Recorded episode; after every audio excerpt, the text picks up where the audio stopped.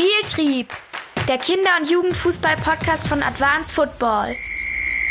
Sakos kurzer Trainingstipp.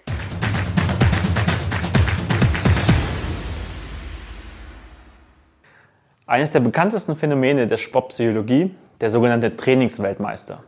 Gemeint sind Spieler, die im Training zu den Leistungsträgern zählen, im Wettkampf oder Punktspielen diese Leistung jedoch nicht bestätigen können. Das Problem von diesem Leistungsabfall in der Drucksituation kommt in allen Sportarten und auf allen Leistungsniveaus vor und kann häufig nicht ohne Hilfe bewältigt werden. Das Problem des Trainingsweltmeisters ist der Hauptgrund, warum Athleten die Hilfe eines Sportpsychologen beanspruchen. Die Ursachen des Problems sind meist vielfältig, aber allesamt im psychologischen Bereich anzusiedeln. Ganz allgemein kann man von Befunden ausgehen, die darauf hinweisen, dass sogenannte Trainingsweltmeister die Wettkampfsituation eher als bedrohlich denn als anregend erleben. In der Fachsprache wird das als Mangel der Kompetenzüberzeugung oder Misserfolgszuversicht bezeichnet. Die Psyche des Trainingsweltmeisters transformiert diese Gedanken in entsprechende Gefühle. Angst, Nervosität, Unsicherheit. Blockierende Emotionen, die sich dann wiederum auf den Körper auswirken können. Psychosomatische Symptome wie Übelkeit, flauer Magen oder Kopfschmerzen können die Folge sein. Negative Auswirkungen auf die Aufmerksamkeit, Konzentration oder sogar die Nahrungsaufnahme vor dem Wettkampf dämpfen die Leistungsfähigkeit. Wenn bei guten Spielern die Technik plötzlich versagt. Derartige negative Spielszenen führen bei Trainingsweltmeistern nicht selten zu einer Abwärtsspirale. Die beschriebenen Mechanismen verstärken sich gegenseitig. Negative Schlüsselszenen bestätigen die Annahme, man sei nicht gut genug. Eine sogenannte Self-Fulfilling Prophecy, eine selbsterfüllende Vorhersage, das meint eine unbewusst ablaufende Verhaltensänderung bzw. Steuerung, die dazu führt, dass sich eine Erwartung oder Befürchtung tatsächlich erfüllt. Oder wie es ein Zitat von Henry Ford veranschaulicht, egal ob du denkst, du kannst es oder ob du denkst, du kannst es nicht, du wirst Recht behalten. Papa, Mama, Mitspieler oder du als Trainer können diese Spirale meist von außen beobachten. Körpersprache, Fehler, Auftreten verraten viel über den inneren Zustand von Athleten. Wie kommt es nun zu einer so großen Diskrepanz zwischen Wettkampf und Training? Dort gibt es in der sportpsychologischen Literatur eine Reihe von Einzelbefunden, aber keine geschlossene Theorie. Viele Autoren gehen vom Jörgs-Dotzen-Gesetz aus. Demnach haben Trainingsweltmeister Schwierigkeiten, im Wettkampf ihr optimales Aktivierungsniveau zu erreichen. Eine Untersuchung von Maher, Renz und Keil zeigt, dass die Wettkampfsituation spezifische Ängste bei allen untersuchten Sportlern hervorruft. Diese hängen sowohl konkret mit ihrem Versagen im Wettkampf zusammen, Versagensängste, als auch mit speziellen Vorstellungen, die ihr soziales Umfeld betreffen, zum Beispiel nach dem Motto, Jetzt spielst du im Nachwuchsleistungszentrum, jetzt musst du Leistung zeigen, dass du da auch drin bleibst. Dabei scheint das soziale Umfeld, das sich im Training und Wettkampf für die Sportlerinnen unterschiedlich darstellt, eine große Bedeutung für das Phänomen zu haben.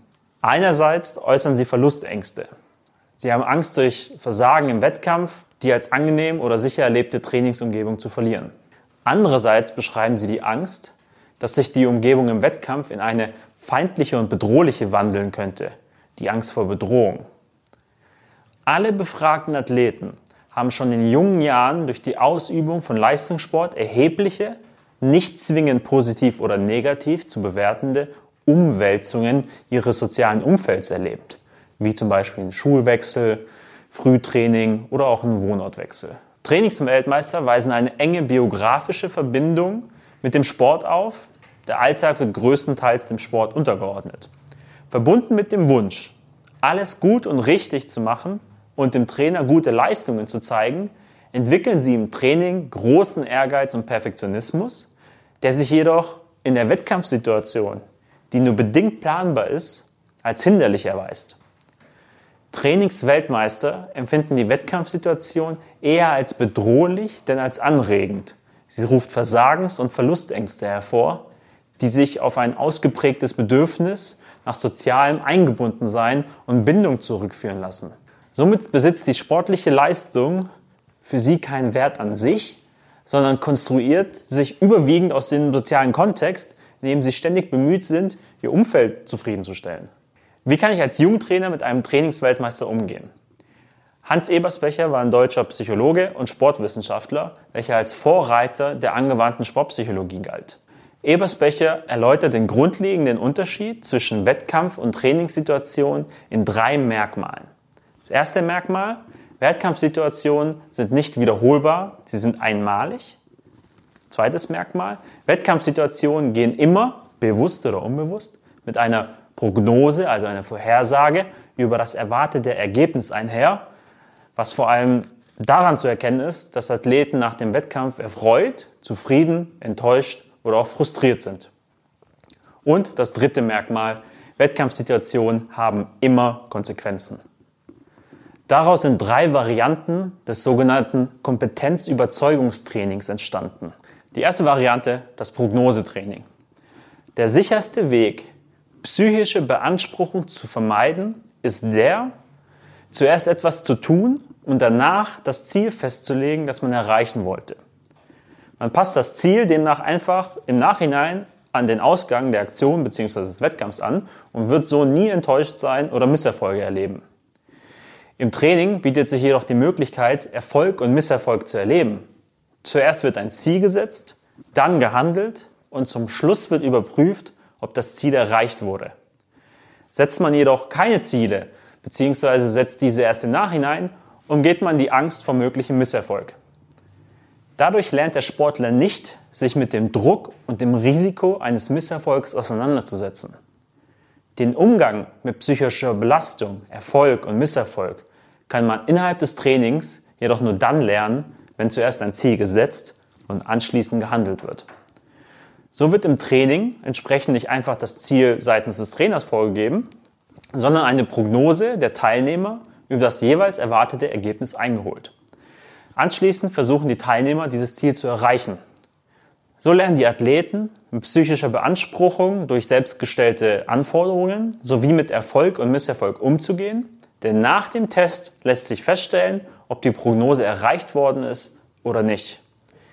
Dabei wird die aufgestellte Prognose nicht nur zwischen Trainer und Sportler vereinbart, sondern auch in der Trainingsgruppe veröffentlicht. Wenn wir uns ein Beispiel aus dem Fußball, aus drei Elfmetern, die ich habe, sage ich vorne weg, wie viele Elfmeter werde ich denn am Ende treffen.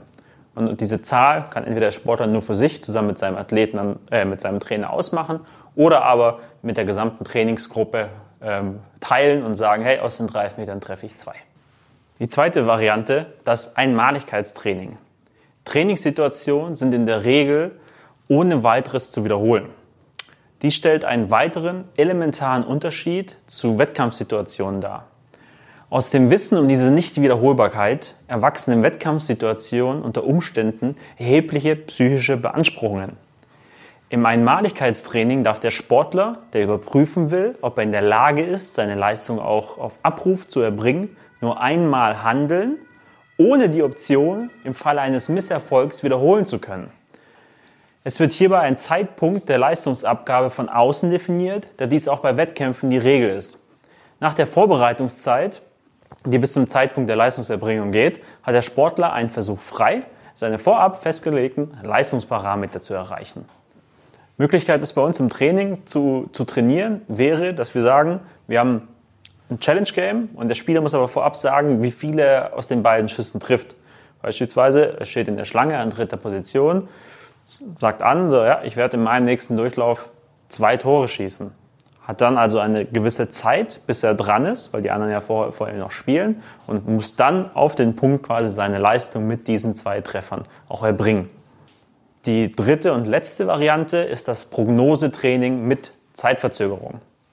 Eine zusätzliche Beanspruchung kann in die geschilderten Trainingsformen dadurch eingebracht werden, dass der Zeitpunkt des Leistens hinausgezögert wird. Das heißt beispielsweise, dass eine Prognose aufgestellt wird, dass aber danach dem Athleten eine gewisse Zeitspanne eingeräumt wird, sich auf diese Leistung vorzubereiten. Das Erbringen der Leistung wird umso schwieriger, je länger die Zeitvorgabe ist.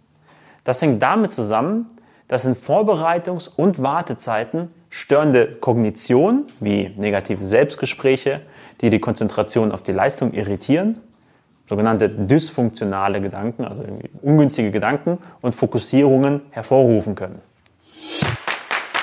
Spieltrieb, der Kinder- und Jugendfußball-Podcast von Advanced Football.